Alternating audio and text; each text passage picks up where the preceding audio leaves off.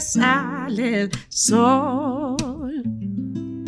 Siempre sale el sol. Oh, siempre sale el sol. Aunque sea tarde, siempre sale el sol.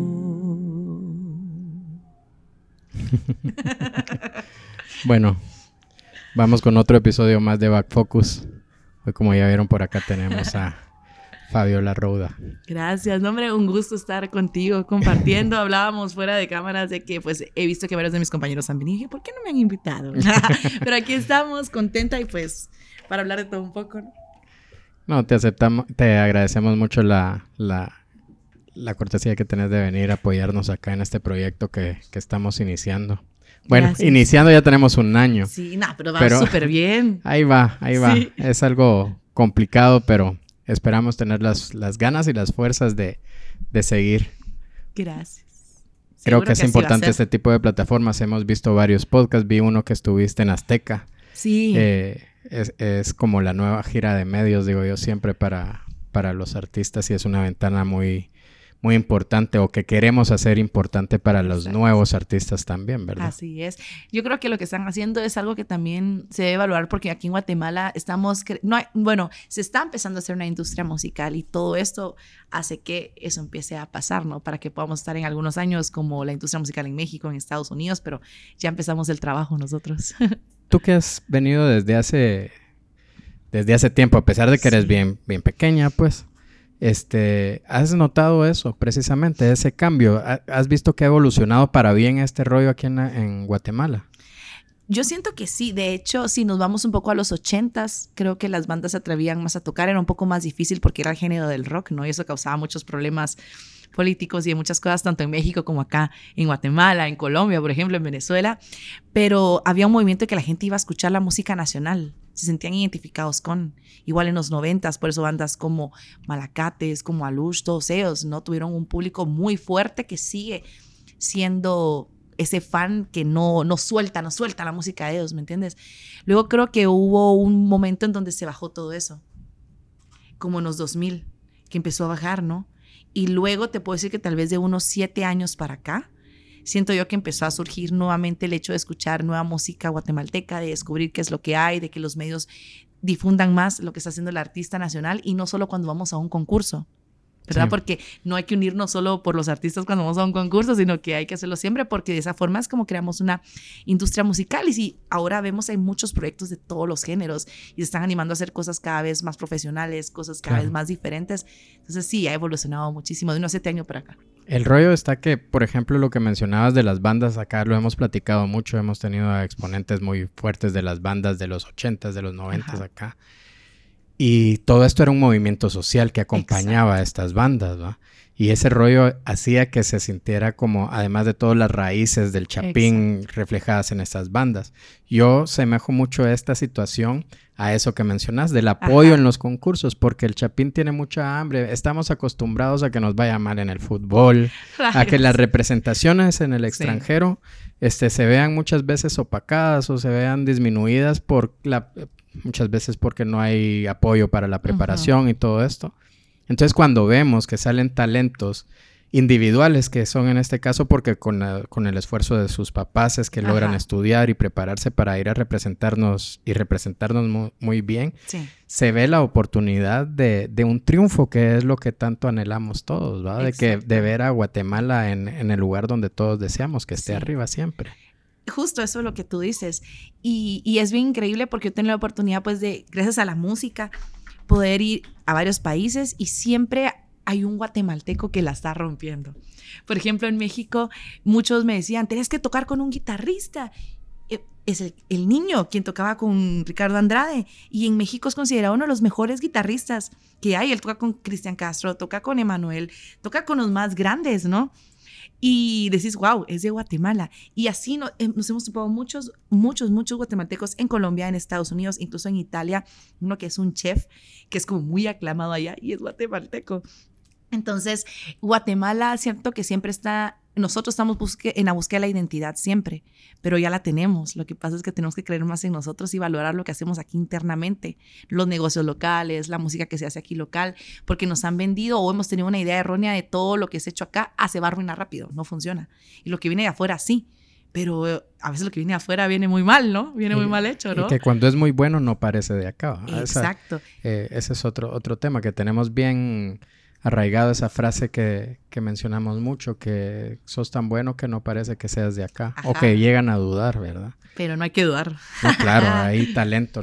Eh, nosotros desde, desde nuestro punto, nosotros somos fotógrafos, entonces este, siempre hemos estado impulsando ahí de cómo la fotografía nacional y todo lo, que es audiovisual en Guatemala tiene un nivel muy alto, pues, y que se puede competir a nivel internacional y y que ahora hay gente preparada para podernos representar dignamente afuera. Exacto. Es genial esto.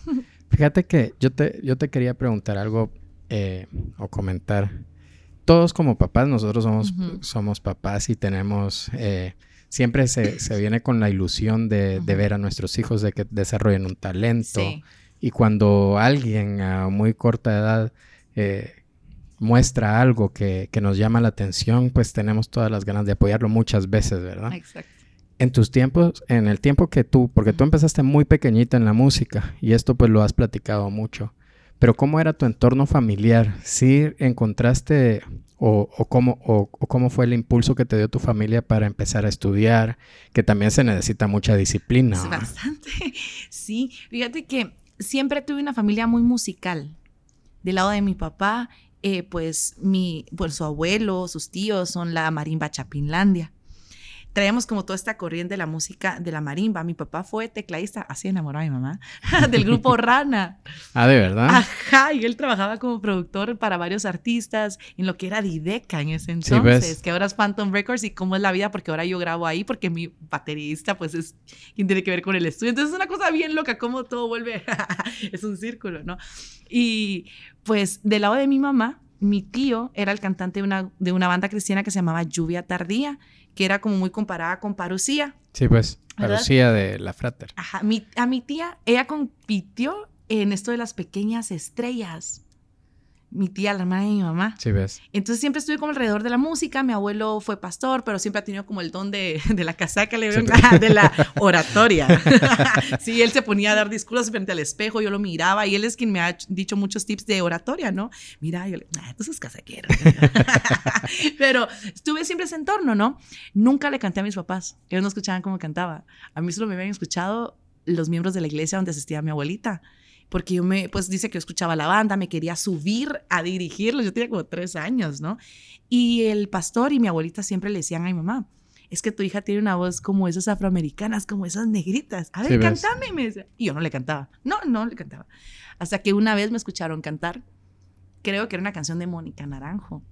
Entonces mis papás entraron y me dijeron, pues estás cantando porque siempre tuve voz de adulto desde niña. La voz casi no me cambió. Para hablar sí hablaba como una niña, media sí, pero cuando cantaba era una voz de adulto. De hecho, yo tenía 14, 15 años o menos y creían que era una mujer de 25, 27. Al escucharte. Ajá, cuando tenía 8 años, por ejemplo. Entonces, a partir de ahí, mi papá me empezó a apoyar. Él siempre me, me dejó, o sea, no me obligó, vas a hacer, sino que él sabía que ahí me gustaba y sí me dijo, mira, esto es disciplina eh, no solo es salir a cantar, no solo vestirte bonito, sino que es un montón de cosas. Sos tu propia empresa, o sea, sos una empresa que tiene sentimientos y emociones. Que tu papá estaba... Yo estaba viendo un, podcast que hizo Pancho de Viento en Contra y hablaba de, tu papá que estaban produciendo algunos anuncios y todo este rollo. Mi papá grabó a Pancho a los 14 años y fue el que le dijo al papá de Pancho, tu hijo canta, tenés que apoyarlo. Ajá. Sí, algo así estaba comentando aquel ahí. Me pareció muy interesante porque obviamente tú al empezar tan pequeña necesitaste a alguien que supiera del camino. Y tuve la fortuna de que ha sido mi papá, ¿no? Y bueno, mi mamá me apoyaba en la parte como visual, como, como moverme en el escenario, porque yo era muy tímida. Entonces entré a clases de canto porque yo no hablaba. O sea, me preguntabas, ¿cómo estás? Bien. ¿Y qué sentís de cantar? Bien. ¿Y qué quieres contar? Vaya. O sea, te juro que era muy tímida, no hablaba, no nada. Y solo cuando cantaba era que, pues era otra yo, como que me convertía en otra. Y bueno, de ahí empecé a estudiar a los ocho años, empecé a estudiar canto, estudié karate, estudié actuación, me metí a estudiar idiomas porque me gusta mucho y pues al final todo eso me iba a servir. Y mi primera oportunidad para ir a representar a Guatemala fue a los 10 años en Código Fama ahí fue cuando yo me di cuenta de la realidad de cómo era esta industria en el ámbito de los concursos, ¿no? Desde ahí me di cuenta que tal vez a mí no me gustaba mucho esta parte de, de, ser un poco plástico o de fingir algo que uno no quiere ser, porque para mí siempre la música es algo honesto y no por eso no me gusta cantar algo que de verdad no yo no lo hago, porque siento que entonces no soy honesta conmigo misma y menos con la gente.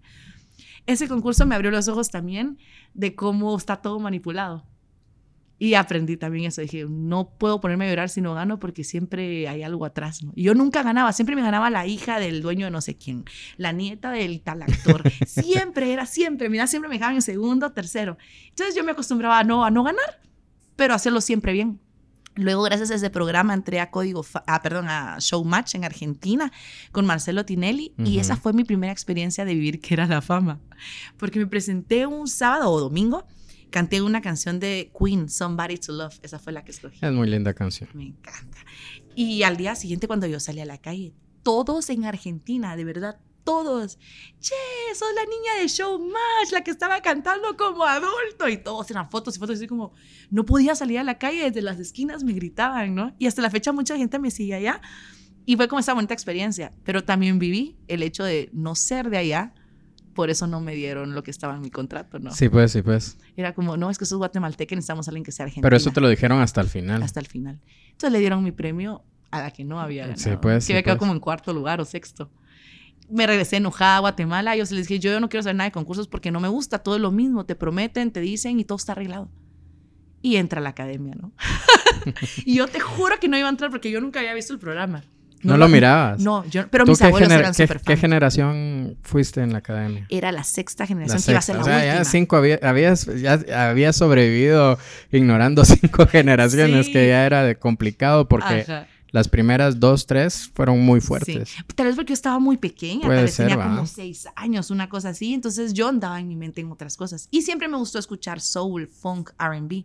No escuchaba nada de lo que podían pasar en esos programas, ¿no? A mí me pasa una onda con, con la academia. Yo tengo, hoy estaba haciendo cuentas, más o menos 22 años de vivir acá en la capital. Pues. Entonces, cuando yo vine la primera vez fue cuando se presentaron, no sé si fue en la Plaza de Toros o en el domo de la zona 13, la primera generación. Yo abrí ese y tú abriste el concierto. Ese fue mi primer enfrentamiento estoy- con Miriam. Te voy a contar algo que no le he contado a nadie.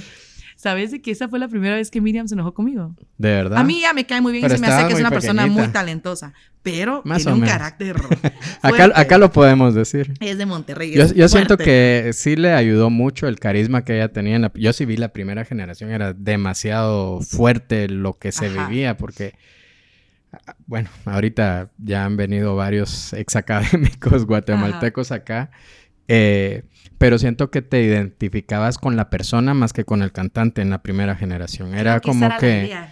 Exactamente, con- porque era en ese tiempo no habían redes sociales tan No. fuertes como ahora. Entonces, cuando tú encontrabas al artista, ya lo encontrabas, me refiero a artistas como Cristian, Luis Miguel y todos Ajá. estos, ya los encontrabas consagrados. No viste su entorno, no Sí, viste sus raíces, no viste nada de eso. Que por eso las series de ahora, por ejemplo, de Luis. Miguel la rompe, porque es entrar a conocer ese camino que él, que él realizó. Ajá. Pues eso lo ve- venías a pensaste que ibas a acompañar a todos estos integrantes de la primera generación. Eh, y imaginabas que la iban a romper y que iban a ser estrellas mundiales y tú ibas a ser parte de. Exacto, desde ese crecimiento, ese boom, ¿no? Exactamente. Entonces era que te identificabas más con la personalidad del, del- de, de los integrantes que con su forma de cantar. Ajá. Y eso que tú dices es muy cierto, por eso en ese mismo momento funcionó Big Brother. Estaba Big Brother. Ajá, y empezó American Idol.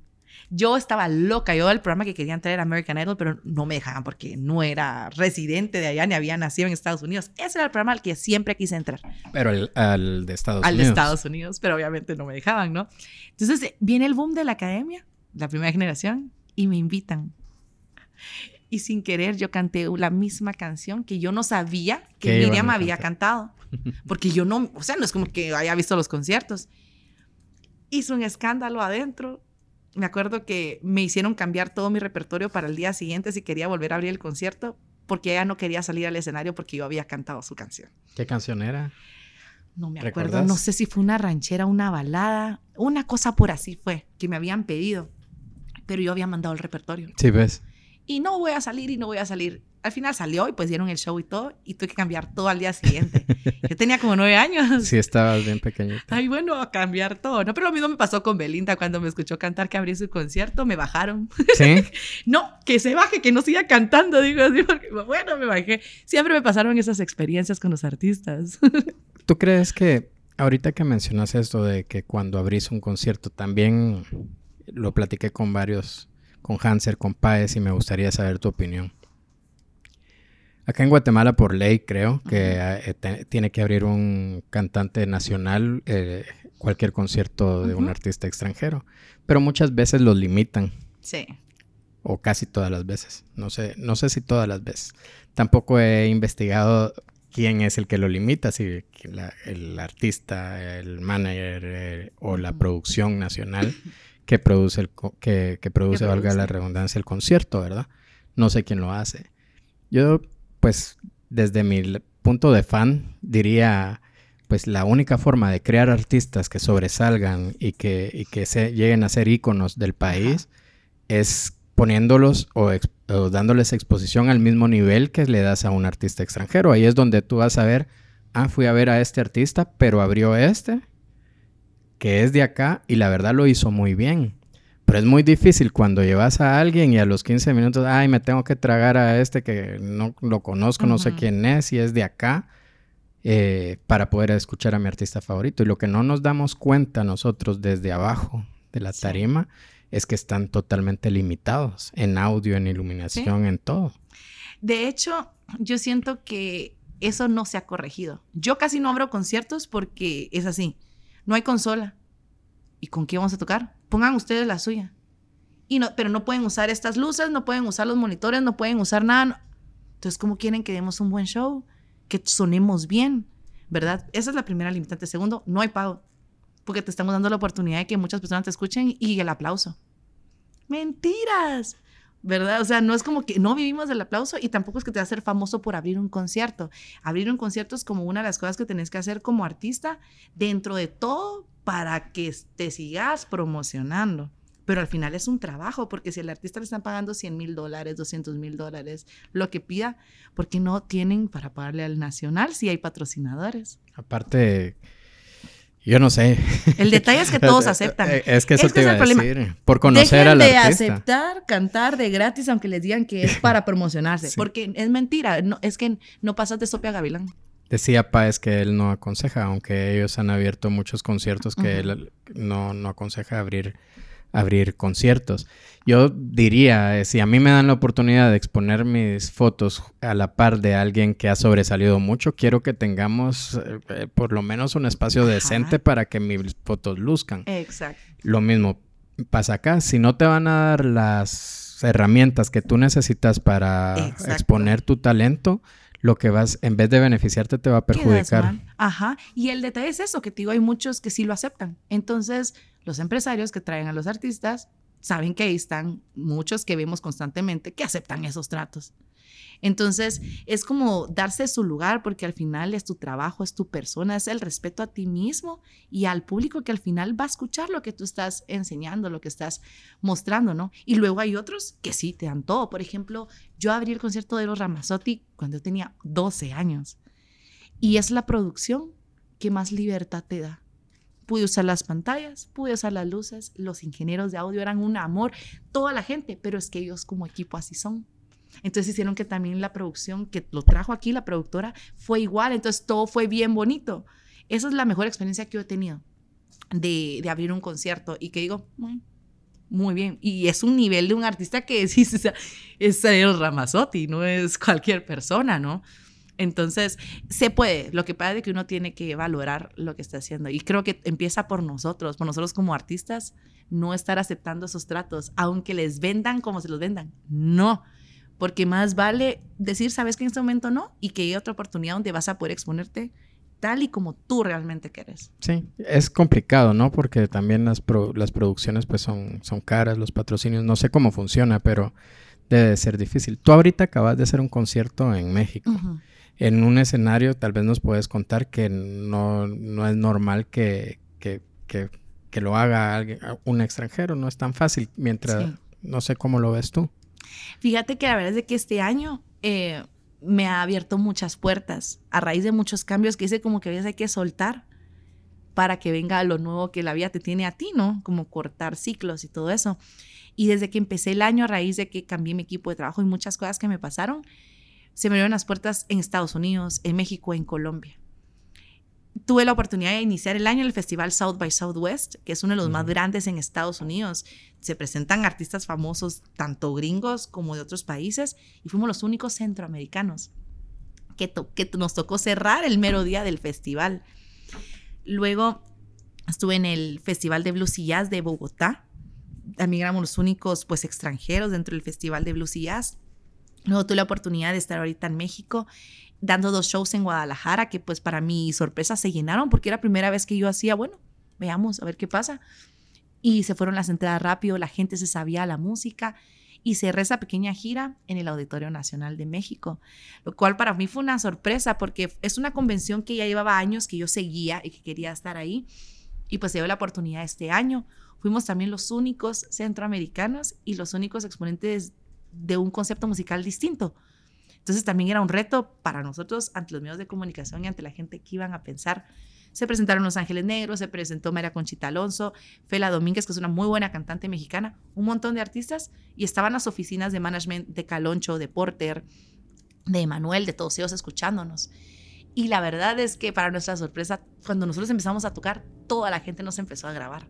Y allá era como los guatemaltecos que están tocando, los chapines, no los chapines. Y fue bien bonito, una buena experiencia.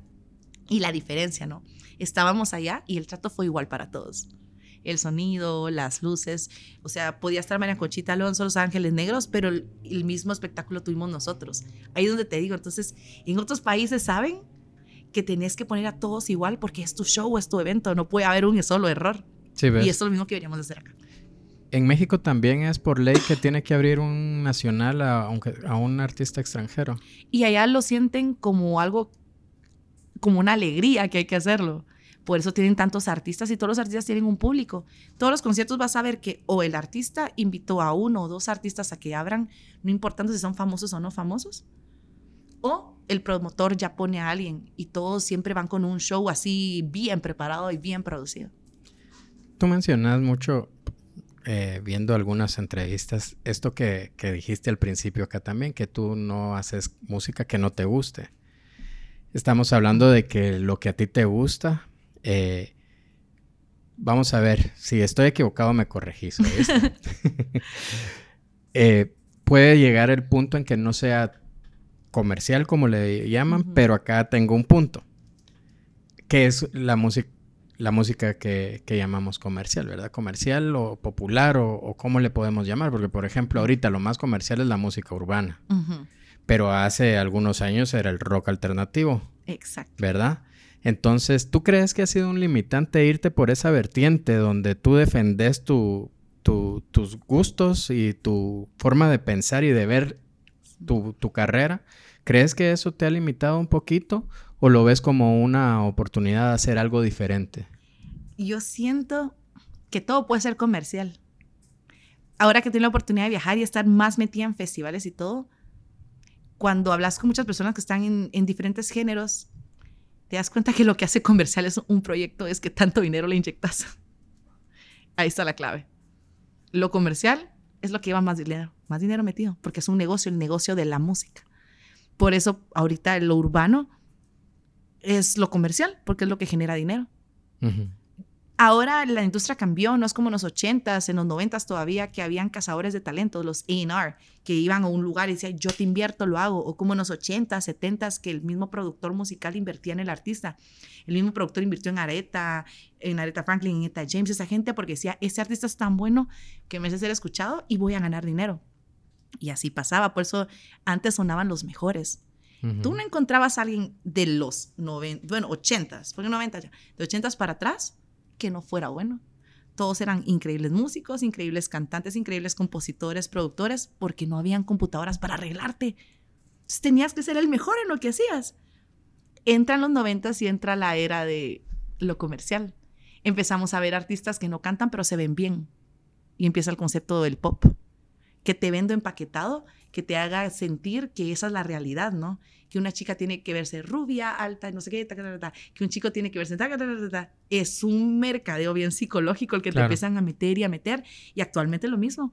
Y las redes sociales, o sea, suman a eso, ¿no? si tú subís una foto, por ejemplo, yo nunca subí fotos en traje de baño porque no me gusta compartir muchas cosas personales. Pero si yo mañana que sale mi nueva canción o pasado mañana saco un nuevo video y me tomo una foto desde la playa enseñando todo, se vuelve viral. Pero puedes buscar un video de un artista muy virtuoso y tiene 100 likes porque no estás enseñando nada. Entonces ahora lo comercial es lo que vende, lo que te genere dinero y morbo.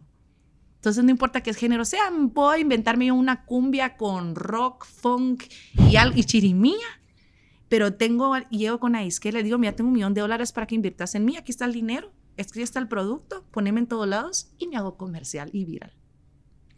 Es un proceso difícil de aceptar para, para quienes se dedican a, crear música. Es lamentable porque sí no puede ser, o sea que, pero es la realidad y es lo que les puedo decir que he investigado y que he preguntado y he visto en la industria. Y claramente me lo dijeron ahorita en el Auditorio Nacional, así. Me dijo una persona que mueve a un grupo de banda de norteño muy fuerte. Me dijo, pero mira, al final tu proyecto no va a caminar y el de nadie va a caminar si no hay una inversión bien grande atrás de dinero. Que con la banda pasa algo, porque los cantantes de banda, antes de que entrara todo este rollo de la música urbana, fue una explosión también de, de, aunque duró poco, aunque sigue siendo muy fuerte, pero sí estaba, era como que demasiado fuerte lo que estaba pasando con el movimiento de la banda y del regional mexicano. Eh, ahora se quejan mucho esta, esta parte de la industria musical del rollo urbano, cuando estaba pasando exactamente lo mismo, ¿verdad? Es como que donde está la cobertura de, las plataformas digitales como Spotify, Deezer y todas estas eh, para escuchar música, a donde ponen el apoyo es por donde, por donde se va el, asunto de, la música comercial, siento yo. Sí, y de hecho la banda y el norteño son géneros que nunca van a morir, al igual que la salsa, al igual que el rock, al igual que el country, porque si nos vamos a cada país es su folk, es su música folclórica. Entonces está genial, ¿me entendés? Claro. Y es música ejecutada con instrumentos reales. Yo he tenido la oportunidad de estar en Monterrey y me encanta cómo suena la banda y el norteño en vivo hacen unas cosas, el que toca el bajo sexto hace voces contrario a lo que está tocando. Eso es súper difícil, no tienen idea de lo que es. Y luego se están haciendo voces todo el tiempo, como que fueran boleros. Y el de la tuba es al que le toca la función del bajo. Debe ser muy difícil, son como 700 integrantes por cada pero banda. suena increíble. Eso es creo que lo que todos decimos en la industria musical que pasa con el reggaetón. El reggaetón, o sea, no es el género. Es en lo que convirtieron el hecho de ser un artista porque vale más alguien con fama, fama de qué y haciendo qué, que alguien que hace arte. Entonces es tan fácil como, y, es la verdad, porque se los digo que es lo que he escuchado de gente a la que a veces doy un curso y me lo dicen así tal cual, o amigos que conozco, etcétera. Me dicen, yo quiero cantar reggaetón porque yo no canto. Pero yo me veo bien, sea, voy al gimnasio y todo, y entonces voy a buscar a alguien que me produzca, que me haga las canciones, y yo solo voy a cantar. Es en serio, le digo, pero mira, no, que pongan el autotune y eso, porque mira, al final todos usan eso. Entonces se perdió la parte del artista. Solo estás vendiendo un producto, pero ya no está el arte. Ese es el detalle. Y que todavía Tego Calderón, Vicosé, todos ellos sí tenían el hecho de soy productor. Por ejemplo, eh, Don Omar dicen que es un pianista increíble. Y Daddy Yankee es un baterista. Ellos son sus propios productores. Ellos componen, hacen los hits para otras personas. La diferencia. Pero ellos venían de otra escuela también, de los 80, de los 70, de los 90. Ahora es que se perdió eso porque todos quieren ser famosos. Y ya, así. Se, se apoyan mucho estos cuates también, va, van jalando nuevas, eh, nuevos artistas de sus países y, y mientras se explotan con, con, con alguna canción o algo así, los jalan para colaborar con ellos y, y van creciendo todos al mismo tiempo. Yo le decía a Napoleón algo que desde mi punto de vista es muy importante, que si tú te unís a tu gremio y tratas de ir de la mano con todos, vas a ser un gremio más fuerte. Exacto. Y si el gremio crece, obviamente va a ser exponencialmente más grande en cuanto al alcance de personas y en el gusto de las personas. Eso ayudó en el rock chapín. Lo que tenemos como un género, porque en Guatemala hay un género que es el género del rock chapín. Y claro que tiene un sonido, tiene una forma de componerse, tiene una forma de cantarse, tiene una forma de sonar. Pero todos se unieron, es que era un movimiento y sigue perdurando. Creo que lo que tú decís de unirnos con otros artistas, jalarnos entre nosotros, es lo que hace que también crezca. Claro. ¿Verdad? Eso es lo que sí pasa en el reggaetón. Tienes toda la razón, que entre ellos se van jalando. Y de ahí los demás géneros, como que ah, tú no, porque no tocas tal cosa, taca, taca, taca, cuando también se pueden unir, pues, o sea, buscar alianzas. Es difícil, por ejemplo, eh, Rake eh, ha estado haciendo colaboraciones con, con, la música urbana. Muchos de los que hacían antes música propia han buscado hacer colaboraciones, porque también es cierto de que cuando tenés un proyecto de vida que se vuelve una empresa, eh, tenés, que, generar. Ajá. Y muchas veces no se tiene la capacidad económica eh, para, para, sostener tu industria, pues tu, tu propia empresa. Y tenés que buscar como opciones y, y, las tenés que buscar y tratar de, de realizarlo lo mejor posible. O siempre reinventarte, o sea, como Rake sigue siendo Rake.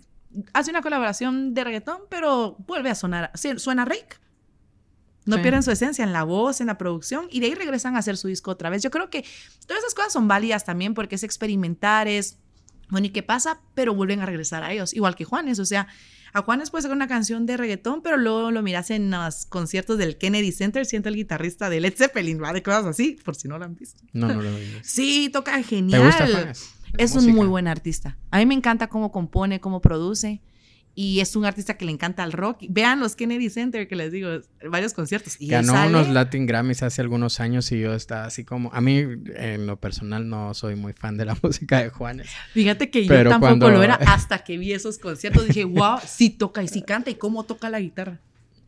Sí. Se ganó esos Latin Grammys, los últimos que ganó. Este, si no encontraba yo una razón lógica para que se los hubieran dado, porque no había sacado mucha música en esos últimos dos años. Pero bueno, no sé cómo, cómo funciona. Yo quiero tocar un tema con, contigo que no me quedó muy claro. Eh, ¿Tú cómo ves entonces para terminar este rollo de los concursos que tampoco quería extenderme porque creo que de eso has hablado muchísimo? sí. ¿Tú crees que sí es una oportunidad? Yo sé que es una plataforma y que es este como que agarrar un atajo a un camino que tenías que recorrer y que te iba a llevar la gran diabla caminándolo, pero, pero que lo ibas a hacer de una u otra forma. Tú llegas a, eh, en ese atajo a, tener la atención de mucha gente, de una masa muy grande por la exposición que te da esta plataforma. Pero después de eso tenés que iniciar tu carrera, ¿verdad? ¿Tú crees que vale la pena agarrar ese atajo? Si tú pudieras regresar el tiempo y decir, no, yo no quiero acortar el camino, lo quiero pasar porque voy a aprender. ¿Qué decisión tomarías? Fíjate que, bueno, yo no lo tomé como un atajo yo solo miraba en la tele que era esos concursos. No había existido todavía un guatemalteco tal vez de mi edad que se haya ido. Y dije, quiero entrar a ver qué es eso. Adentro fue que me di cuenta que no es lo que tú miras o que no es realmente arte lo que se hace. Aprendes otras cosas, porque las aprendes producción, cómo se hace un programa, cómo se piensa. Y lo que a mí sí me dio fue la chispa de hablar en cámara, hacer todas esas cosas. Pero no, musicalmente no me aportó nada si yo pudiera retroceder el tiempo, ya lo he dicho otras veces, yo no entraría a la academia. Me hubiera quedado con Código Fama y Showmatch. Ya tenía suficientes malas experiencias. Y empecé a hacer música original. Yo a los 13 empecé a componer mi música y siempre tuve ese rollo como de RB, como de soul. Y lancé mi primera canción que se llamaba Llegaste a mí. Y después fue que se me ocurrió entrar a la academia. Y digo, tuvo lo bonito que la gente se unió porque la gente me apoyó acá. Y yo eso sí lo agradezco porque lo difícil que es que alguien conecte contigo como persona y como artista. Bueno, ahí no, en una competencia no sos artista, sos competidor. Que conecten contigo es difícil. Pero cuando yo ya entré, me limitaron. Desde el momento en que sabían que yo cantaba en inglés y no pude cantar en inglés. Desde que sabían que yo cantaba soul y todo esto y me dijeron, aquí no vas a hacer nada de eso Y yo, ¿por qué no? De hecho, hubo un comentario que me dijeron que el soul, el blues y el rock eran los peores géneros que podían existir. Ese día me di cuenta por qué había entrado. Dije, rayos, ¿por qué me metí aquí? Eso fue lo que me dijeron. Y era un concurso de música, ¿no? Sí, ves. Entonces salgo de la academia, salgo del desafío, viví experiencias lindas, como te digo, sobre todo el conectar con las personas. Eso fue lo que más me gustó y aprendí otras. Pero no podía hacer lo que yo realmente quería, que era crear música. Y era como una pequeña Fabiolita que ahora seguí cantando por ti volaré. Ahora canta tal cover. Ahora anda este programa y que te electrocuten y todos estos juegos. Y ahora, y eso no era lo que yo buscaba. Yo quería hacer un disco, música original. Eso lo hacías por contrato. Por contrato. Entonces me salgo, toda la gente me conoce. Y cuando decido salirme de, del contrato para yo hacer mi música, o sea, ya no quería seguir cantando covers. Sorpresa. Mi nombre vetado en todos los canales y radios en Guatemala. De hecho, todavía hay una radio a la que yo no puedo poner un pie por haber estado en Azteca. Pero esta situación se da porque estuviste en Azteca y en ese entonces estaba entrando Azteca a Guatemala, no porque Azteca te haya vetado. Les voy a contar. eso sí no lo he dicho. Fui la primera guatemalteca. Entonces, saben que ahí lo que es publicidad, pautarse, ¿no? En anuncios. Y eso, pues, tiene un costo bastante alto, ¿no? Entro a Azteca y los, las marcas que se, pues, pues, se ponían en otros canales se pasan a Azteca porque está una guatemalteca. Entonces eso le quitó dinero a los otros canales pues. y a las otras radios. Entonces el enojo en vez de agarrarlo con Azteca lo agarraron conmigo. Y de hecho había una carta que circulaba en ciertos canales que decía prohibido el ingreso de Fabiola Rodas a este lugar. Y de hecho me presenté en Teletón y a mí me cortaron de la transmisión. Sí, pues. Y así muchas cosas. Estaba vetada acá, en El Salvador, en cualquier país a donde fuera, porque yo pertenecía a Azteca. Y dentro de Azteca tampoco me apoyaban. Porque de hecho me dijeron, es que no tenemos nada para ti, estamos buscando una Fabiola mexicana. Ese día yo le dije a mi papá, ahí estaba Olga Tañón, me acuerdo, porque fue el primer, el primer día que compitió Napoleón, porque yo canté en ese primer concierto. Y le dije, sácame de acá, sácame. Y muchos tacharon a mi papá como el malo, como el que él hizo que mi carrera no, mi papá no tenía nada que ver, al contrario, o sea, él pagó mi boleto para que yo fuera a la academia, pues. él me apoyó. Te apoyó. Y lo sigue haciendo. Entonces empezamos a, a, sacarme del contrato porque no había nada para mí. O sea, fue simple, nada. Y encima me quitan el nombre, vetada acá. Volví a empezar de cero y dije, bueno, si voy a hacer obra música original, me voy a cambiar el nombre. Fabiola Rodas, lo que más se acerca al Rodas. Eh, y empecé, empecé de nuevo otra vez. Entonces, si yo pudiera decirte, yo no entro, porque lamentablemente logré algo, pero se volvió a caer, porque no, no supieron hacer nada conmigo. Cuando te pones a pensar o a preguntarte el por qué es tan difícil para una empresa tan grande si no te está tomando en cuenta soltar tus derechos y que tú puedas seguir con tu carrera por tu lado. Sí, yo creo que sería sencillo como, mira, somos una televisora, no somos una disquera te vamos a dar un contrato por lo que dura el programa y vas todavía un año después porque vas a entrevistas, haces todas estas cosas y viene la siguiente generación, cantás, va. Y que te dejen libre. Y los firman por 10 años. El mío era de 20 años a 40 años. y me logré seguir. No, pero no fue difícil. Eh, no, porque yo era menor de edad y mi ah. firma no valía en el contrato. Sí, pues. Entonces, cuando lo vimos con un abogado que nos ayudó acá, esa fue mi salida, el haber firmado como menor de edad porque mi firma no valía. Todavía no podrías usar el Rodas.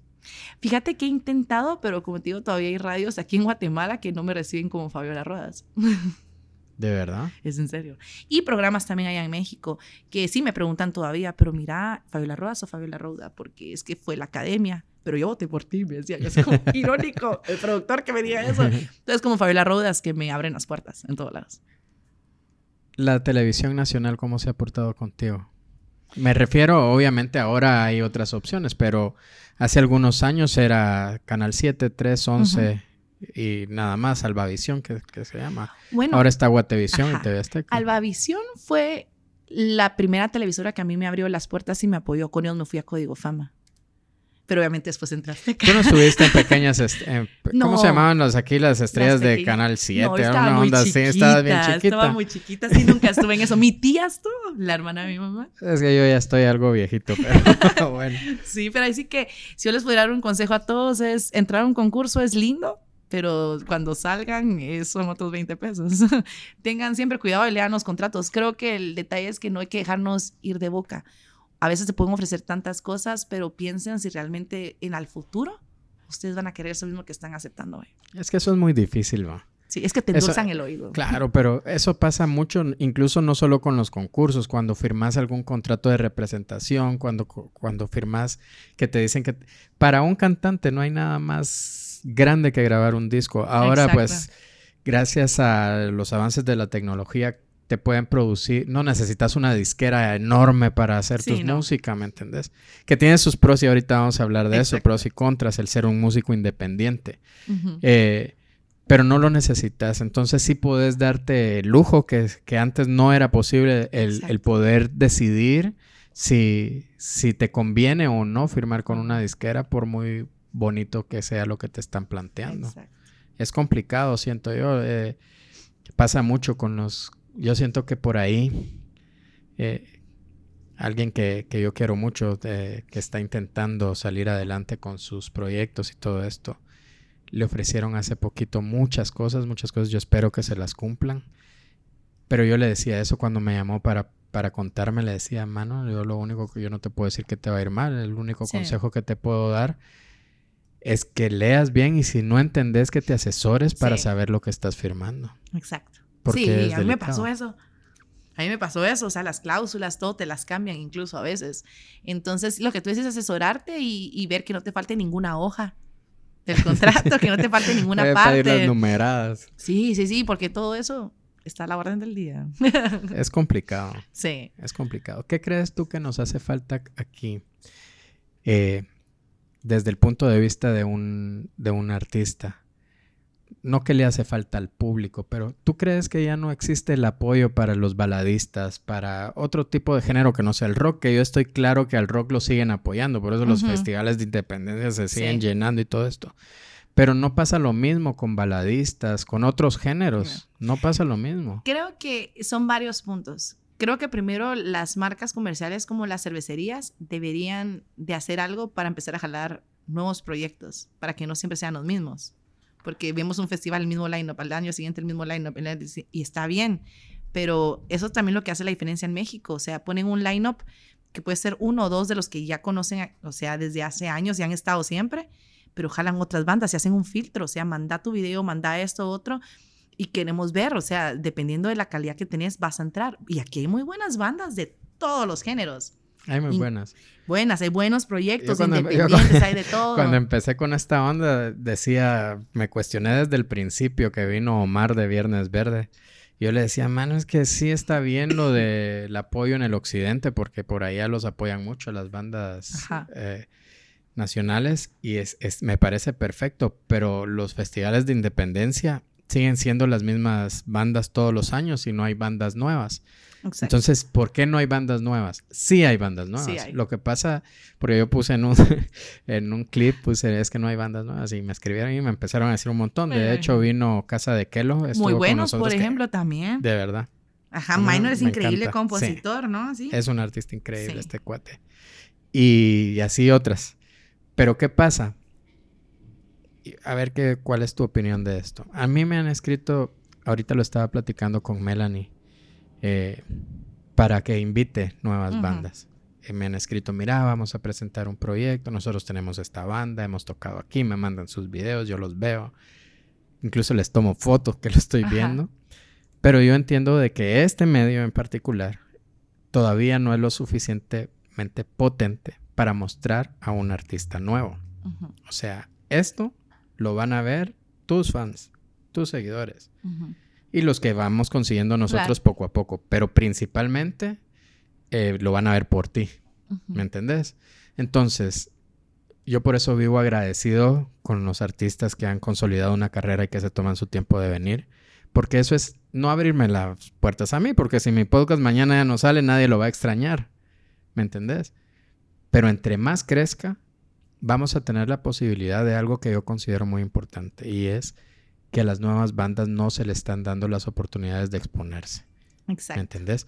O sea, es, muy difícil que una radio te dé un espacio, que un, que un programa de televisión te dé un espacio, que ahora ya no está MTV para mostrar tus canciones, ya tendrás que ir por esfuerzos individuales como en YouTube y todo esto. Entonces, cuando crean esto, este, este tipo de canales, se agradece el apoyo de los artistas eh, consagrados porque eso le abre las puertas a que poco a poco nosotros también nos vayamos animando a animar, a, invitar a, nuevas bandas. Exacto. Y yo pienso que eso también tiene mucho que ver. Estamos hablando de que las tambor de la tribu, Malacates, Viento en Contra, todo este circuito de bandas, ellos la hicieron en, sus tiempos y estaban fuertes y tocaban en todos lados. Pero ahora tampoco te encontrás este, a estas bandas tocando cualquier, en cualquier, en cualquier lugar. Pues sí, es lo que te decía. Por ejemplo, primero tenemos la parte de las cervecerías. Se ha vuelto muy fuerte en Guatemala y hacen una función importante de difundir la música nacional. A través de ella vender el producto, ¿no? Que es como lo más importante. Entonces tienen la plataforma de el público, el poder adquisitivo para poder montar un muy buen escenario, que lo hacen también, pero jalan siempre lo mismo. No, no, no, lo que suene más comercial. O no, no, yo quiero ahorita la que enseñe más. No, hay tantas cosas que podemos enseñarle al público, tantas propuestas diferentes. Hagan un filtro, hagan un casting, que manden, así como hacen los festivales de afuera. Manda tu música, tienes que mandar biografía, links, todo, o sea, qué has hecho, cuántos toques has tenido al año, en vivo, online, todo eso. Todo eso te ayuda a saber quién es el artista que estás contratando, que vas a jalar para el festival y que vas a exponer ante el público. Luego creo que está también la apertura de todos nosotros como guatemaltecos de voltear y de verdad escuchar los proyectos nacionales. Así como nos damos el chance de, ah, van a poner una nueva canción de X artista que viene de Puerto Rico, a ver, lo mismo hagamos con el guatemalteco, porque a veces hay mejores artistas que afuera y que suenan al mismo nivel, así como en casa de Kelo, podría ponerlo yo a la par de Zoe o de Siddhartha, así, sin tanta cosa, en composición, en forma de cantar. Minor tiene ese nivel se lo puedo poner. Y así hay varios. Por ejemplo, Humus Fugas, una de mis bandas favoritas, es rock psicodélico experimental. Y me encanta subirme al escenario con ellos. Y tienen una actitud y una cosa que yo enseñé este video en Seattle y me dijeron, a ellos hay que traerlos. O sea, los vieron a un nivel de poder ponerlo en un KXP eh, o en un lugar donde tocan normalmente este tipo de bandas. La diferencia de la visión que tienen, ¿no? Y luego las radios. Las radios deberían de pasar 50-50, 50%, música nacional, 50% música de afuera, pero no hacernosla tan cansada a los nacionales.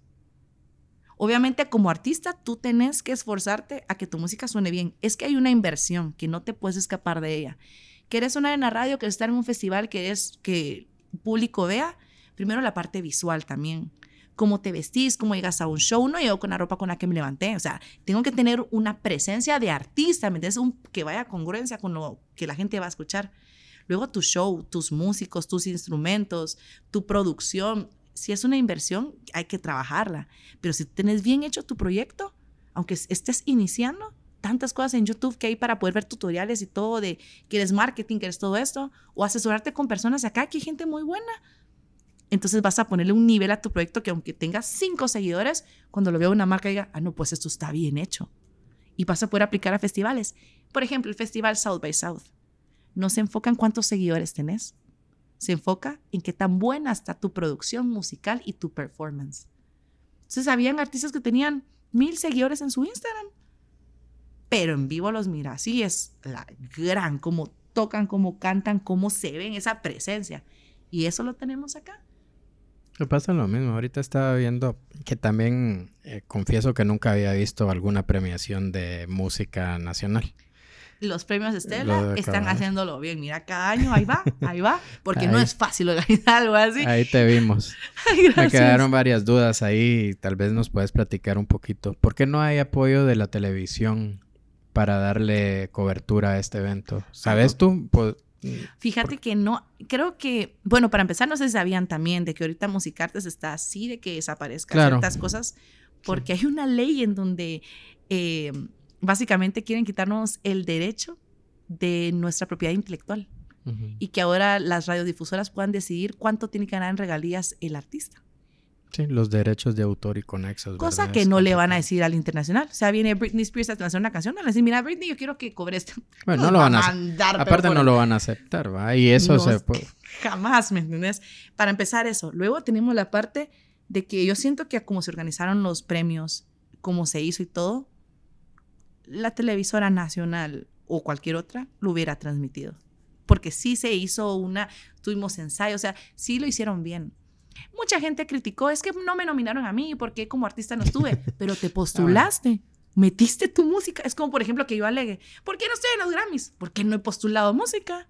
Así de simple. Ah, bueno, no, no sabía que había que... Tenés que postular tu música. O sea, tenés que... Así es como con los festivales. Es que no me jalan a tal festival. Postula tu música, métete a ver las cosas, ¿verdad?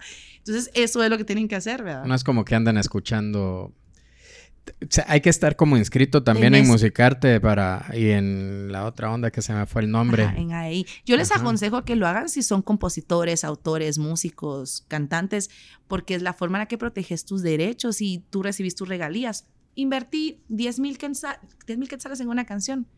Al año y medio se me va a devolver eso o más si yo promocioné bien mi música. Es que eso es todo un es un trabajo. O sea, es hacer música, no solo es tocar, es moverte, dónde la pongo, qué hago con esto, mis fotos, mis videos, mis redes, eh, crecer más como compositor, seguir estudiando más, empezar a visualizarte fuera. Son un montón de cosas que no se hacen en un día. Es un trabajo de todos los días. Aprovechando que estás acá y que hablas de eso y ese tema me parece muy interesante, vamos a sacarte información.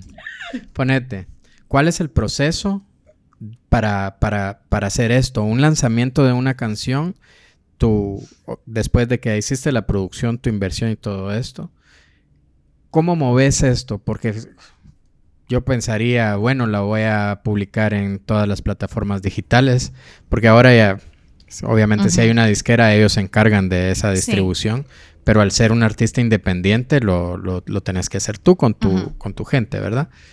Pero ¿cómo, ves retribuido esto?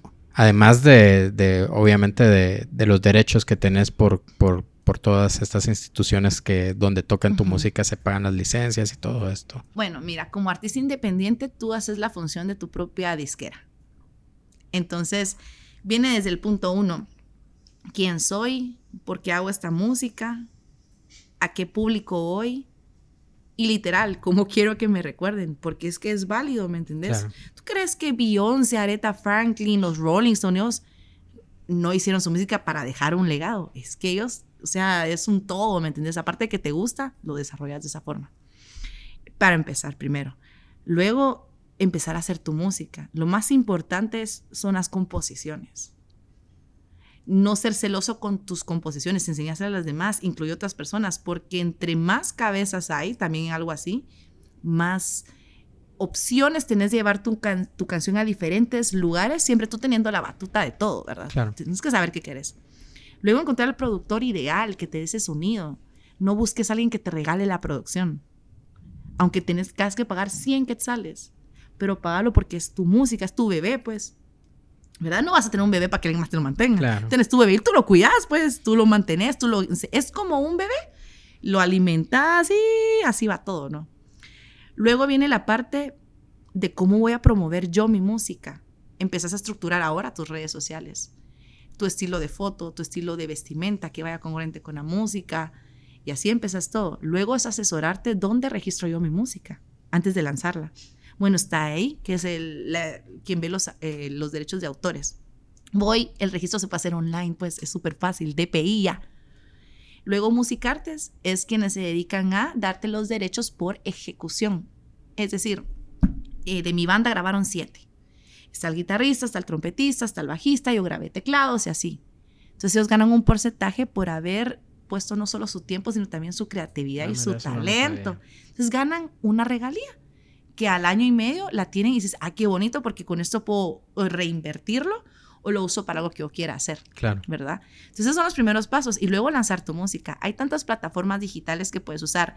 DistroKid, CD Baby. Yo trabajo con Altafonte. No les hago promoción, pero puedo decir que la que más me ha ayudado a mí a subir cosas. Eh, fui portada de Amazon Music en Chile, en Colombia y en Guatemala. Entonces, y no soy, o sea, artistas así como Nati Peluso que están hasta arriba, ¿no? ¿Me entiendes? Pero te dicen, esto me gustó, el proyecto está bien estructurado, la voy a poner en la portada de Amazon de este mes. Imagínate eso, te da un montón de cosas, ¿no?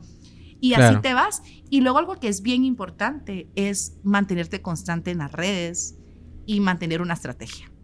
una estrategia por cada lanzamiento. ¿Qué voy a publicar hoy, pasado mañana? Que tenga congruencia con la canción. ¿Por qué me voy a vestir así todo el mes? Hasta los colores importan. Eh, todo entra por la vista ahora. ¿Lo planeas por canción ahora y no por disco? Ahora se planea por canción porque literal es single cada un mes y medio. Tiene duración ahora de vía la música. Hay, hay algunos que sacan, aunque no sean discos físicos, pero le llaman disco, ¿ah? Ajá.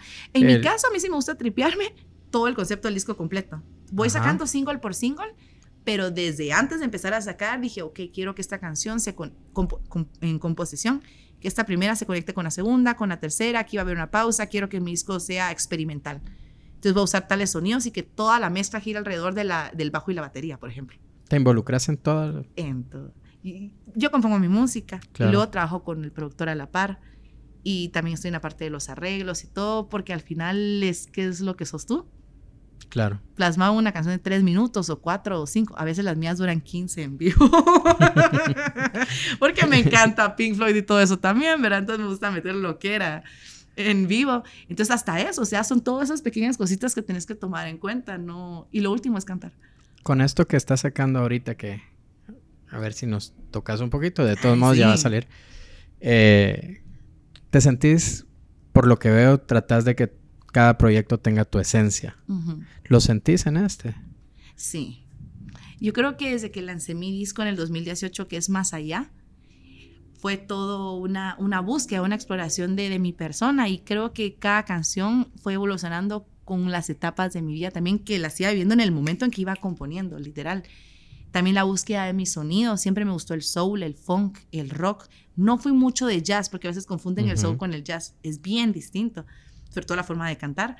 Y decía, ¿cómo lo puedo hacer en español? Porque a mí me encanta Aretha Franklin, Janis Joplin y Alicia Keys. Entonces, por ejemplo, de areta agarro mucho la parte vocal. Pero en español descubrí que tenía que hacerle de forma diferente para que no escuchara un intento de gringa. o que escuchara como, ay, qué aburrido, tanto adorno que hace, ¿no?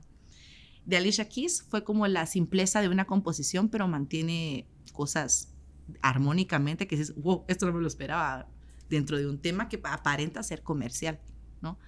Y de Janis Joplin creo que, lo que es lo que más aplico en vivo, la parte de que soy una solista, pero que suena banda. De hecho, trato siempre de tocar con los mismos músicos, porque también tienen una esencia y ya marcaron un sonido dentro de mi proyecto. Y la loquera, porque a mí me encanta en vivo siempre cambiar las canciones. Hay mucho jamming, mucha experimentación y eso lo tengo muy marcado de ella.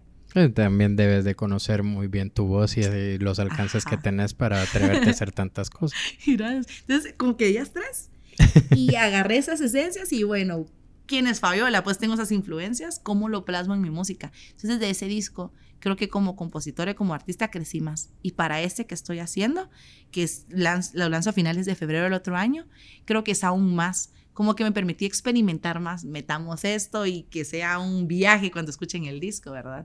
Y que una canción va unida con la otra. Y los videos que estoy sacando tienen una concurrencia uno con el otro, porque algo así va a ir el disco. Como contando una historia. Ajá. Es genial. Bueno, y esto es Volví a mí, una canción que habla justamente de cerrar ciclos, eh, cortar cadenas y cuando algo se va, una puerta se cierra, obviamente, y otra se abre para reencontrarte, para volver a ti. Así que esto es Volví a mí. Pasan las noches, estoy mejor que ayer sanando cada rincón de mi ser. Pude abrir los ojos, la fuerza de esta lluvia se apagó.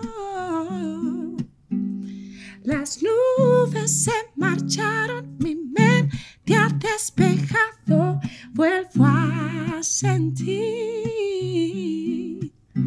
a sentir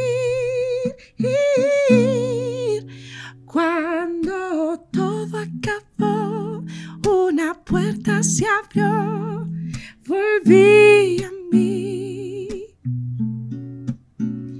Aunque es fuerte un adiós, solté con amor, volví a mí.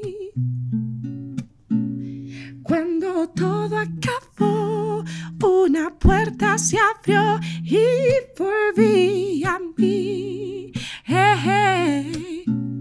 Cuando mi corazón lloraba, llegaste tú a detenerlo para volver a amar.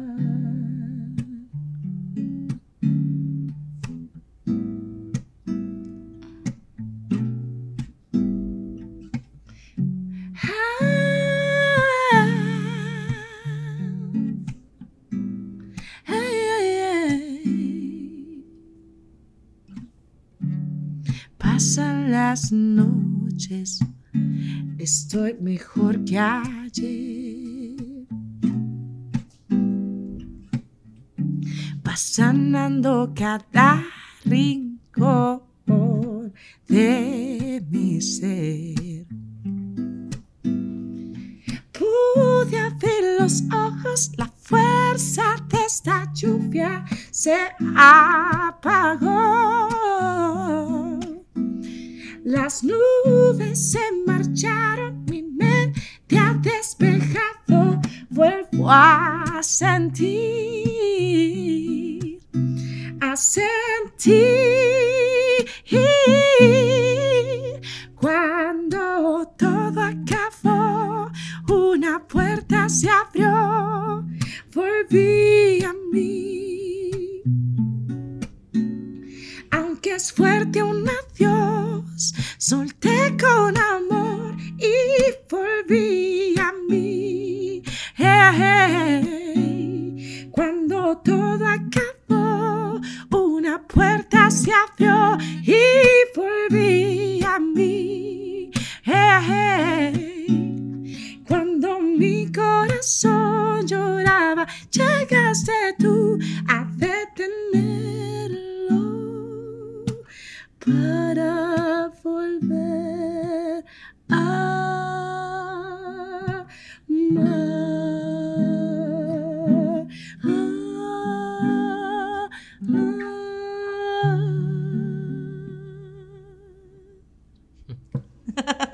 resumí porque tiene solos y tiene de todo, pero así la compuse al inicio.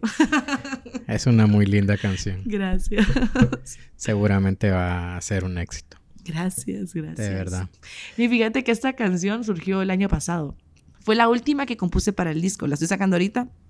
Me adelanté a otras, pero sentía que era el momento.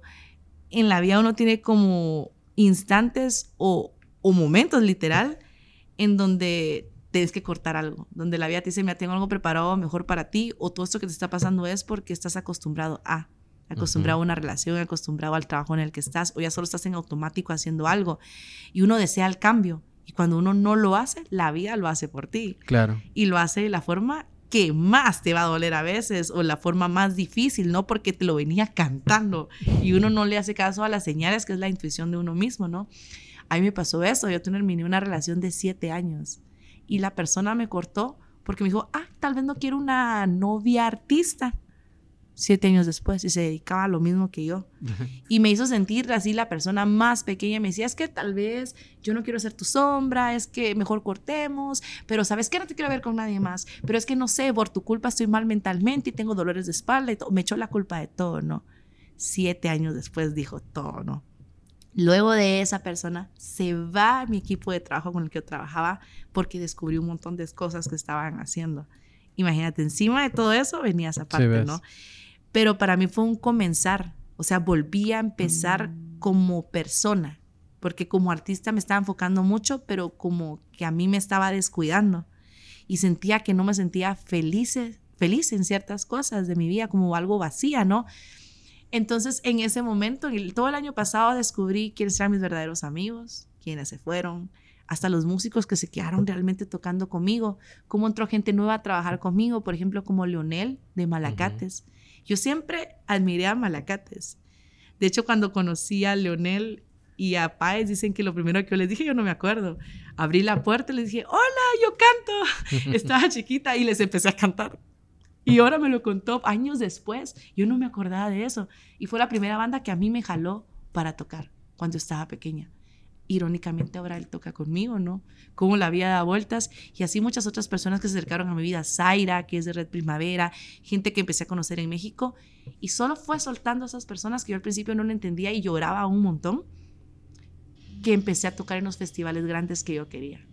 Literal, solo se fueron y al mes siguiente el South by Southwest, Bogotá, eh, vamos a Medellín, vamos a México, vamos a Panamá, Costa Rica, todos lados, y la música empezó como a tomar otro sentido para mí. Y en ese trayecto fue que compuse esta canción. Es una linda canción y a mí me, me dijo un amigo hace algunos meses que todo cambio, hay que, bueno, yo no sé si crees en los decretos, yo no sé si creo en los decretos, pero... pero estoy convencido de que todo cambio es para bien. Sí. ¿Me entendés?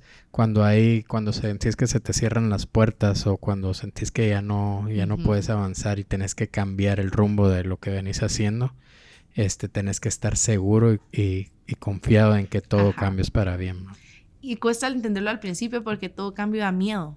Claro. Es que, que te digan, mira, eh, ¿por qué no te mudas para los Estados Unidos ahorita? Porque allá va a funcionar tu podcast empiezas a decir, bueno, no es una mala idea, pero mi familia, pero no sé qué, todo cambio da mucho miedo. Pero hay, hay bien que dicen que la libertad está en la mente, empieza ahí, y lo que tú dices decretarlo. Uno dice, Ay, esas son cosas de que los que hacen yoga y eso, no. Fíjate que cómo la mente es de poderosa y cómo la intuición de uno también tiene muchas de las respuestas y uno lo sabe, pero a veces no lo quiere aceptar y uno puede hacer los cambios. Y luego bien dicen que después del miedo también vienen las, las, grandes cosas que te tiene preparada la vida. Entonces, a veces que hay que afrontarlo. Y cuando no lo afrontamos a tiempo, la vida hace que los afrontes de la peor manera que te puedas imaginar. Claro. El miedo muchas veces te paraliza, ¿va? Y, y es lo que no te deja ver más allá. Eso se te, en el día a día lo puedes ir comprobando. Te tenés que levantar, mover, tocar puertas, como decías tú. Con solo eso, tomar una decisión de avanzar es, cambiar tu estado actual a algo que, que, tenés que hacer y que sabes que lo puedes hacer y que muchas veces por el temor a, lo que puede pasar eh, no lo haces, ¿verdad? A mí me, llama la atención algo de lo que platicabas ahorita. Tú tenés una, tenés una personalidad muy fuerte y parece que eres como muy extrovertida, pero muchas veces ese tipo de personalidades son personas muy sensibles y muy sentimentales y todo esto. Ay, yo soy la más llorona que podría ser. De hecho, bueno, mi mes de septiembre, acabo de cumplir años el, el 6 de septiembre siempre es un diluvio, pero es que yo soy así, soy un mar de llantos, soy como que muy extrema en todos mis sentimientos. pero eso te hace también, eh, ¿crees que eso te ayuda a componer de cierta forma? ¿Tenés algún, no, no, sé si, si, si, puede haber algún proceso creativo para, para hacer música, sobre todo para escribir letras de canciones? No sé si te llega la, la, la inspiración o de qué forma escribís. Conozco muy, muy pocos compositores que, que se tomen una hoja en blanco y digan, ahorita voy a escribir una canción y, se sienten a hacerlo. Siento que ese es un proceso muy difícil de, hacer de esa forma. ¿Crees que toda esta sensibilidad que decís tener te ayuda a componer de esta forma? Yo creo que sí. De hecho, no hay una fórmula para componer, ni hay una forma de aprender a componer yo siento que uno empieza a componer cuando estás como listo, personalmente. Y las composiciones cambian según las etapas de la vida que vas viviendo. La voz es lo mismo. Por ejemplo, yo no canto igual que cantaba el año pasado. Y yo sí he sentido que cuando me pasan cosas fuertes, mi voz cambia con mi personalidad y con lo que estoy viviendo, pero mejora, como que va agarrando más, eh, no sé, madurez. Y lo mismo pasa con la música, es que con la música básicamente hace cuenta que tú lo que estás pensando, tus ideas, tu esencia, lo que tú has estudiado, lo traducís en un acorde, en una progresión, en una letra. Yo siempre compongo primero la progresión. Por ejemplo, esta canción surgió de un jamming, estábamos con dos amigos, músicos también, unos guitarristas, otros bajistas. Entonces yo agarré la habíamos tomado un montón de vino ese día, porque yo estaba despechada. Sí, es en serio. Andabas herida. Sí, yo estaba que quería ir a buscarlo. Ni lo vayas a hacer, me decían yo, no. Y vivíamos cerquita, como a dos cuadras, imagínate. Para mí fue un reto no hacerlo. Y estábamos llameando y me gustó este acorde. Este es uno de mis acordes favoritos.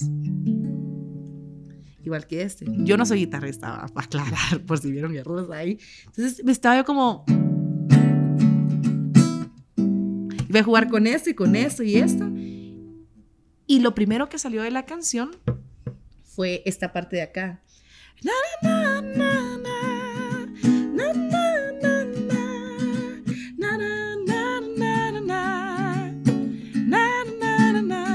Y me dije, esto suena bien pop 70s. Yo amo los Bee los Carpenters, Carol King.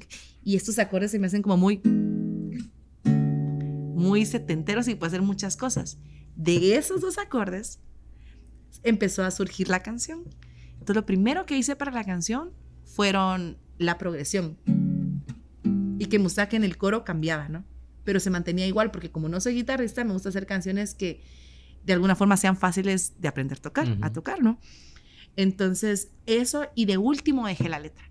La letra la compuse como a los dos meses y me subí a la terraza y dije, bueno, ¿qué quiero decir en la canción? Porque la canción salió en un momento triste para mí, pero los acordes suenan felices, como nostálgicos, ¿no? Y eso es el pop de los 70s. El pop de los 70s son como canciones nostálgicas, felices.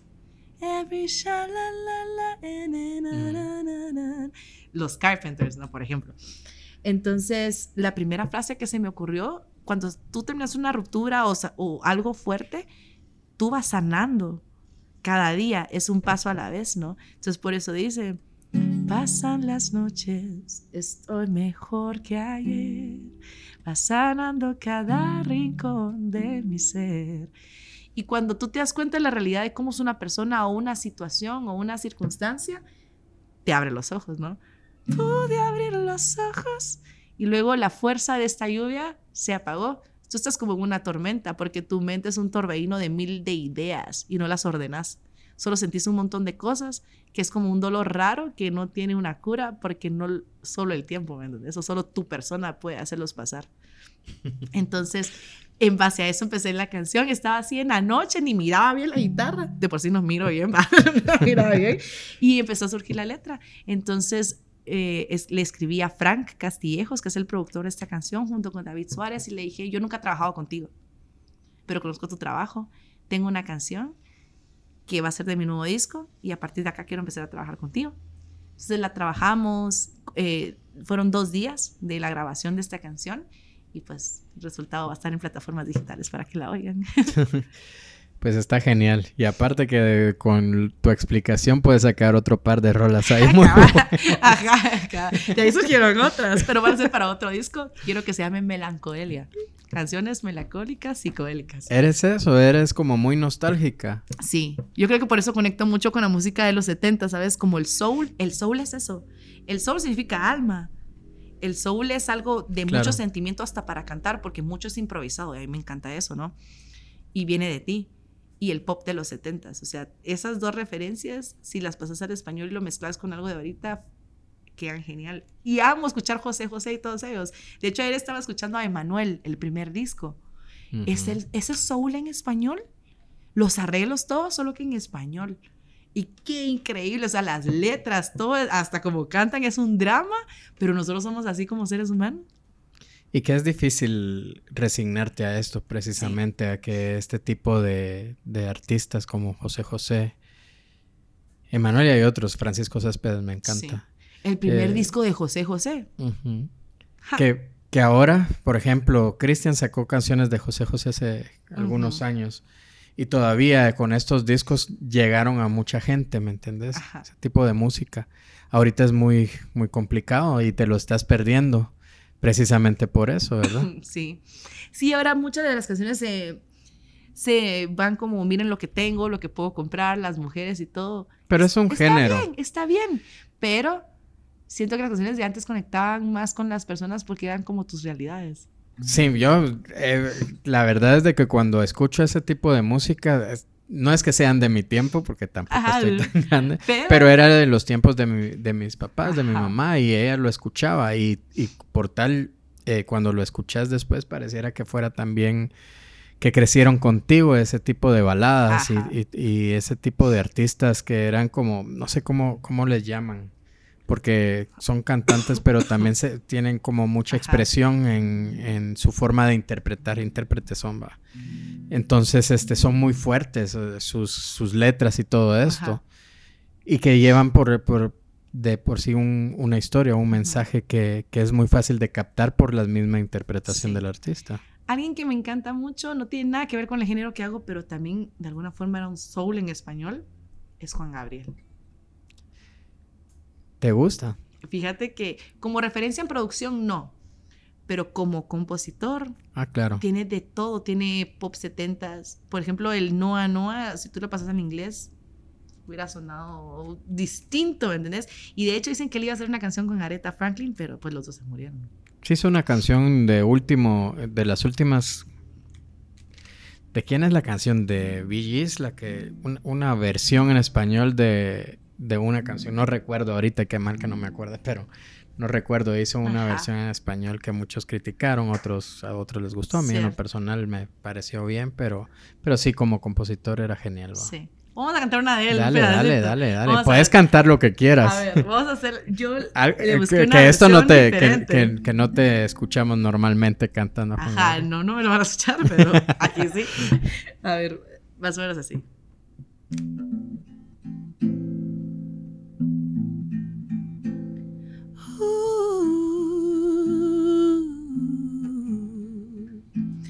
Que seas muy feliz estés donde estés, cariño. No importa que ya no vuelvas jamás conmigo. Deseo, mi amor, que sepas también te amo no te olvides que nunca lo haré. Te extraño. Perdóname, mi amor, por todo el tiempo que te amé y te hice daño. Más y fue mi error. Qué soledad estoy sin ti la estoy pagando. Que seas muy feliz, que seas muy feliz, mientras que yo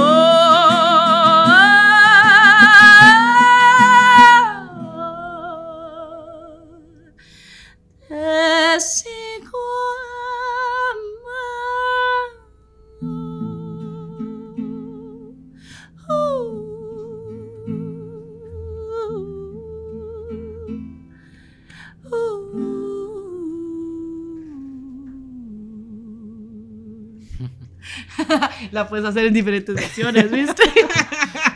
No, pues eso está muy bien. Porque esta es una ranchera, más como, más como en tres, un, dos, tres, un, dos, tres. Pero la pasé a cuatro cuartos, entonces suena como tipo, eres lo que más quiero en ese mundo, eso eres. Te puedes dar como ese. Sí.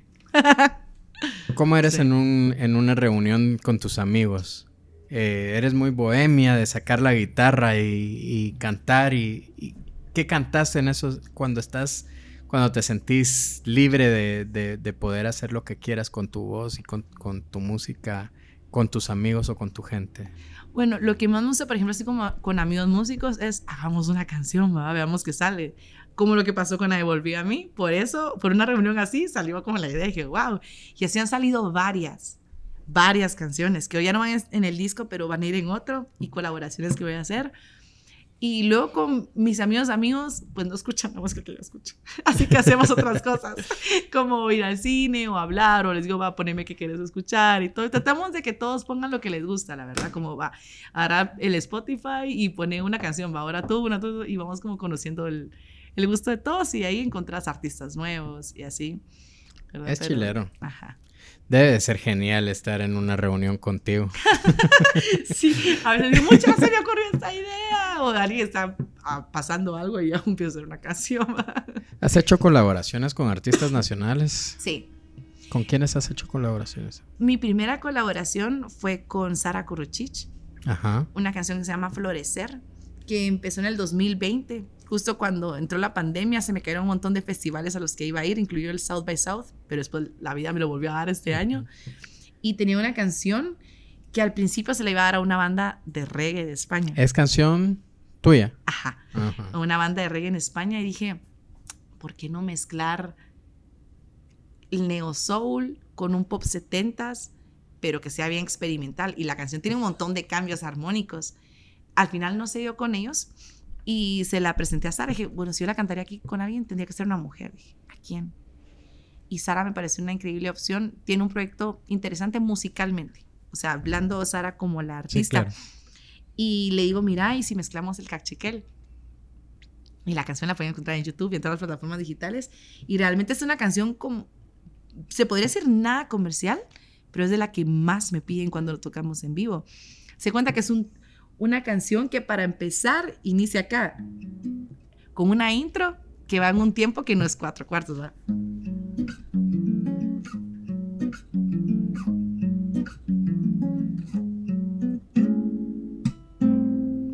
Y ya viene la canción, ¿no? Ahora canta un pedazo. Un pedacito. Por mí puedes cantar todo lo que quieras. A ver, es que la toco en el piano, pero vamos a ver aquí.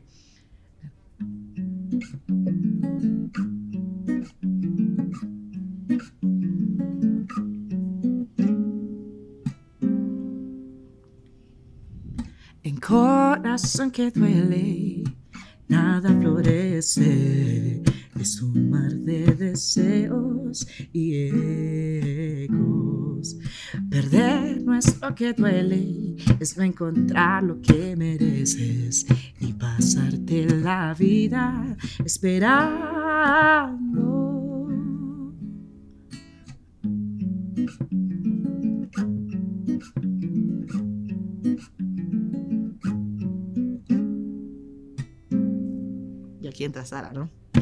Como el mar y el río, sanando el latido, fluyendo sin miedo, como el rocío. Rayito de noche, gotita de agua, semilla de fuego, florece el espíritu, hilito de luz. Oh, oh, oh, oh, así se va la canción. Aquí cambia y no me llega la mano, pero florecer. y sí, la canción tiene muchos cambios armónicos. De hecho, cuando la tocamos, tal vez es la más difícil. La batería es súper experimental. Y el bajo se va moviendo constantemente, tiene cuerdas como de los 70s. Es un gran mix esa canción y la sacamos con ella. Luego la otra colaboración fue con Ghetto, que es Ghetto. rapero. Gueto ya está sin. Bueno, Ya la verdad te voy a decir. mijo. Sí. Faltan señales de humo Es mandarle que a anda por todos lados. Es que bueno que le esté yendo súper bien. Sí, sí, sí. Pero nos dejaste aquí.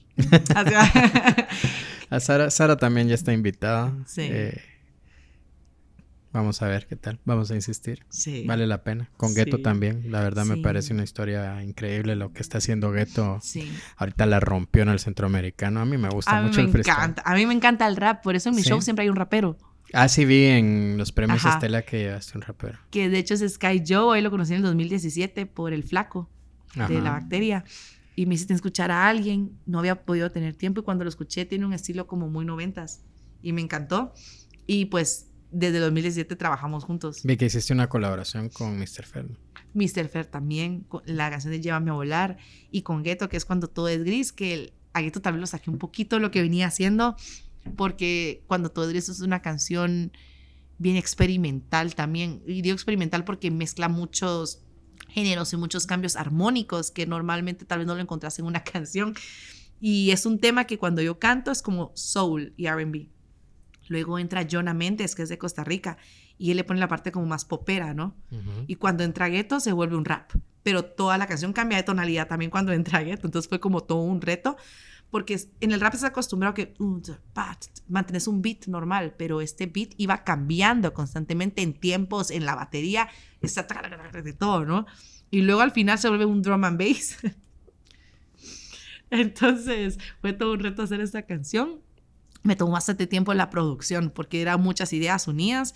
Y pues eso sí, Jonah escribió su letra, Gueto escribió su letra. Dije, miren, hablemos de esos momentos grises, difíciles en la vida y cómo tener que pasarlos. ¿verdad? ¿Hay alguien con quien te falte colaborar que te gustaría? Me encantaría con Imus Jazz. hacer algo bien loco. También me encantaría, obviamente, con Malacates, poder hacer algo. No has hecho nada con Paes y Malacates. No. Pero tengo una canción. ¿Sí? que ahí está guardadita. Paes es genial. Sí, es increíble. ¿Lo has escuchado cantar Rush? No. Sacando los trapitos a todos. Cuando vengan cantas de Rush. ya vino Paez. Ah, bueno, te lo perdí. ya vino Paez. Eh, Pero sí, me gusta mucho colaborar con artistas que no hagan lo mismo que hago yo. Y de hecho hay una colaboración que voy a hacer el próximo año con un... Es una banda que eran contemporáneos de los Bookies. ¿Así? ¿Ah, Eso les voy a dejar Contemporáneos de los y mexicanos. Sí.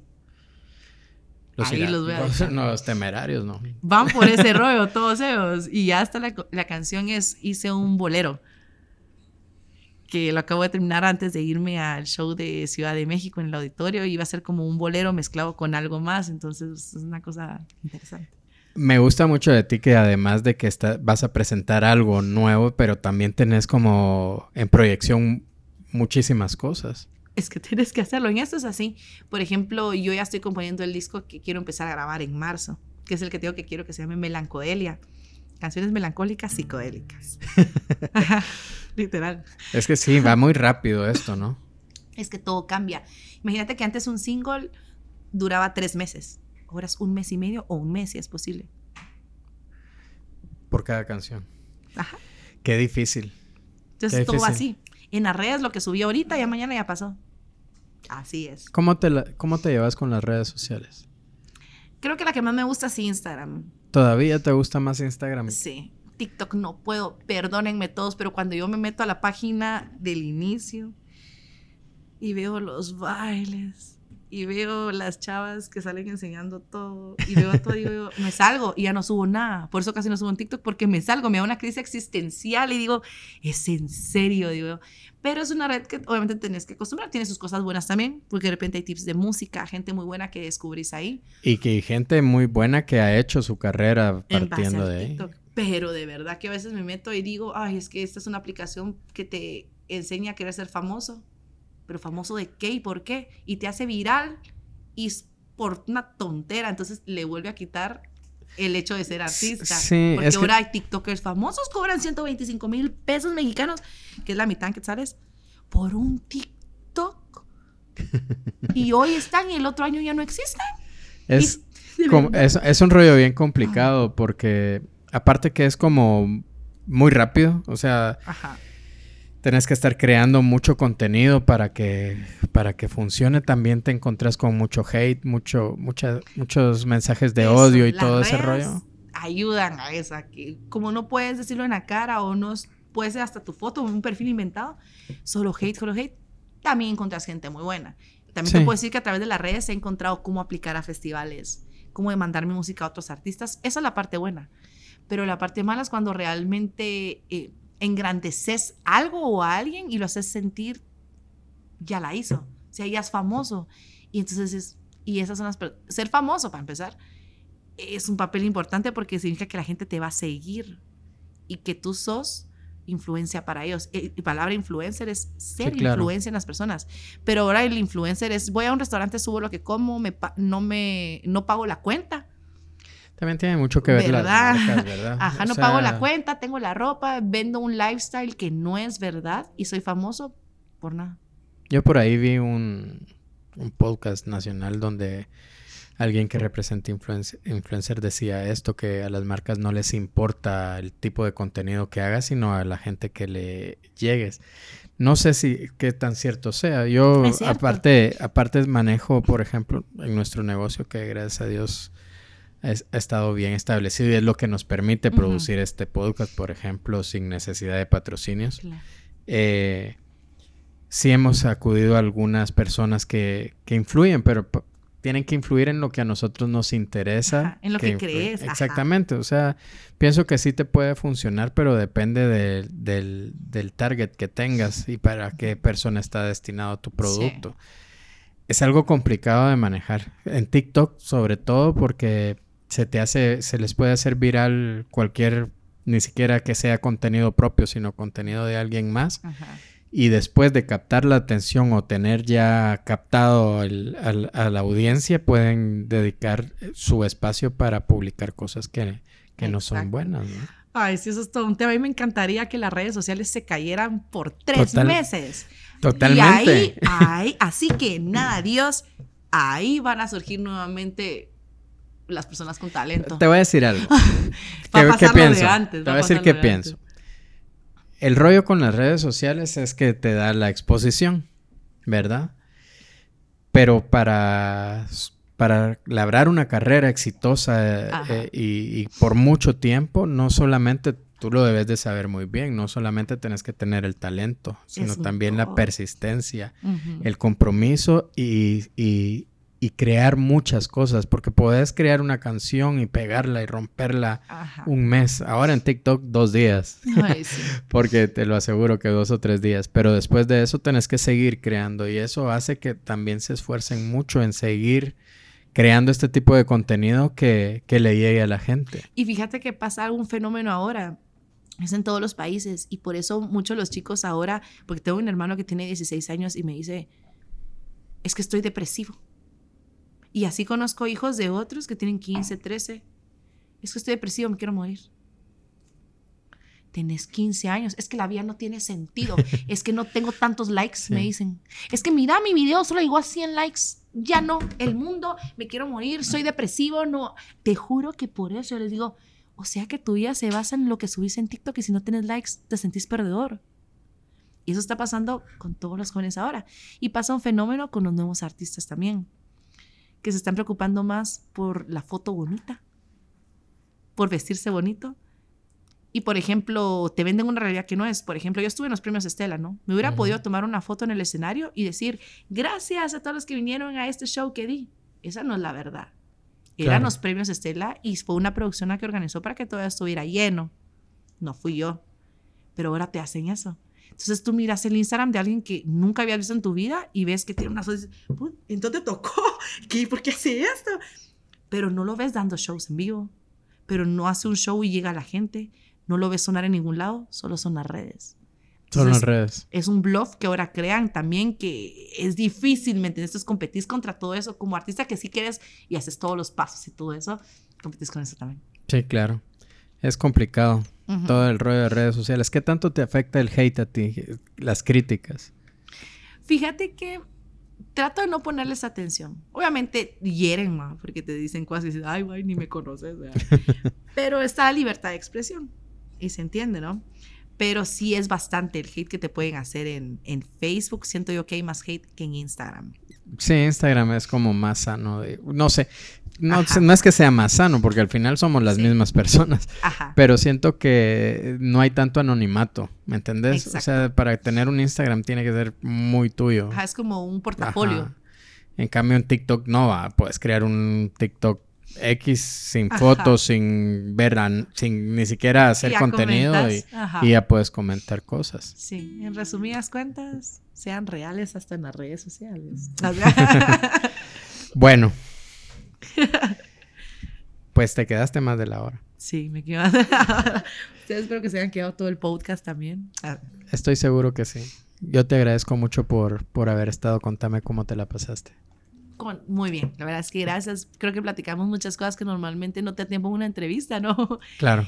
Y yo creo que los podcasts también ayudan a que conozcas más al, al artista, pues la esencia, más la persona. Y fuera de lo que haces, tu trabajo de, de todos los días, ¿no? O Sí, claro. Lo que te dedicas. Entonces, gracias por la invitación.